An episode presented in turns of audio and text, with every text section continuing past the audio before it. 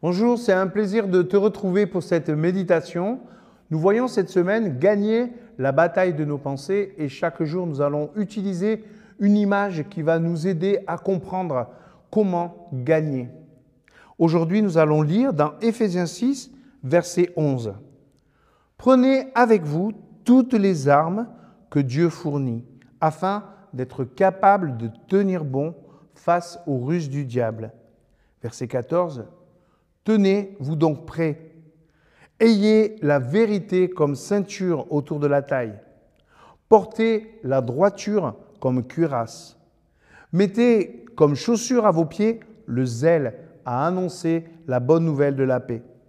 Prenez toujours la foi comme bouclier. Il vous permettra d'éteindre toutes les flèches enflammées du mal. Recevez le salut comme casque et la parole de Dieu comme épée donnée par l'Esprit Saint. Par toutes sortes de prières et de demandes, priez en toutes circonstances, grâce à l'Esprit. Veillez à cela avec persévérance. Priez pour tous ceux qui appartiennent à Dieu. Priez aussi pour moi, afin que Dieu m'inspire les mots justes quand je m'exprime, et que je révèle avec assurance le projet de salut qui est la bonne nouvelle.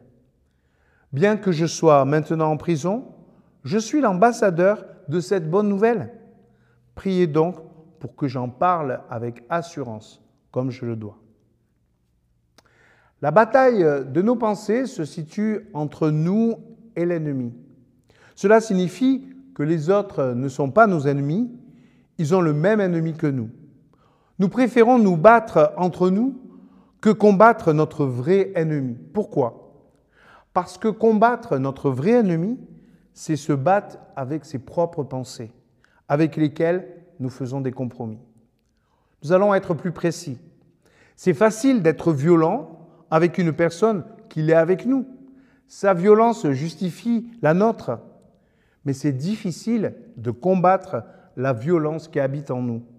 C'est là où nous avons besoin de la puissance de résurrection que le Christ met à notre disposition. Nous l'avons vu hier. Paul nous propose l'image du soldat pour gagner la bataille de nos pensées. Cette panoplie nous permet de vaincre nos pensées malsaines. Premièrement, la vérité comme ceinture. Nous avons tendance à jouer avec la vérité, à vivre parfois dans l'hypocrisie. Mais du coup, sans le réaliser, nous nous combattons nous-mêmes. Le mensonge externe, fait aux autres, finit finissent par devenir internes. Nous jouons avec la vérité.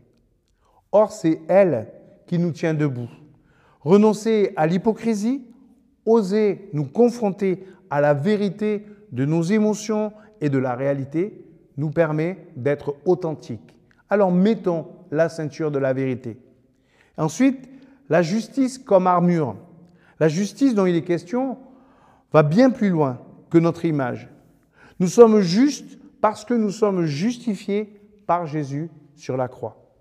Nous ne sommes plus dans la logique de l'image qui nous rend si fragiles. Seule sa justice fonde notre identité, la rend persévérante dans l'épreuve et face aux accusations. Nous voulons ne plus être accusés par qui que ce soit. Nous sommes justifiés par le Christ. Ensuite, nous allons mettre les chaussures du zèle l'audace du témoignage. Quelle est notre motivation? Nous livrons bataille pour le Christ en manifestant sa présence et sa puissance dans notre mouvement. Nous sortons de la prostration, de la peur. C'est dramatique pour un soldat d'être bloqué par la peur. Il faut tout le temps bouger pour ne pas être en danger. Et nous voulons témoigner de sa victoire sur la croix, partout où nous sommes, partout où nous allons la foi comme bouclier. Nous voulons être déterminés et pour cela, nous avons besoin de nous appuyer sur la foi que nous avons au projet de Dieu pour nous et pour le monde.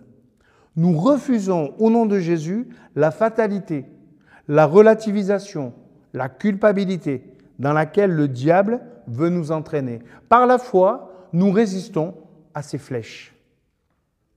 Le salut comme casque, nous sommes au bénéfice de la bienveillance du Seigneur. Nous regardons les autres à la lumière de sa grâce. Nos têtes sont ainsi protégées de mauvaises pensées sur nous-mêmes et sur les autres. La parole de Dieu comme épée, nous assumons l'humilité de suivre sa pensée, sa motivation, son désir. Nous voulons aligner notre pensée, notre motivation et notre désir sur les siennes. C'est paradoxalement la partie offensive de notre combat. Dans l'humilité, dans l'épée que je reçois de l'Esprit, je trouve la force de vaincre l'ennemi. Laisser le Seigneur conduire nos vies nous rend la fois convaincus et convaincants. Enfin, la prière. Ce n'est plus un ustensile du soldat, cela devient un signe de l'unité de l'armée. Un soldat ne sort pas à la guerre tout seul, il est avec les autres.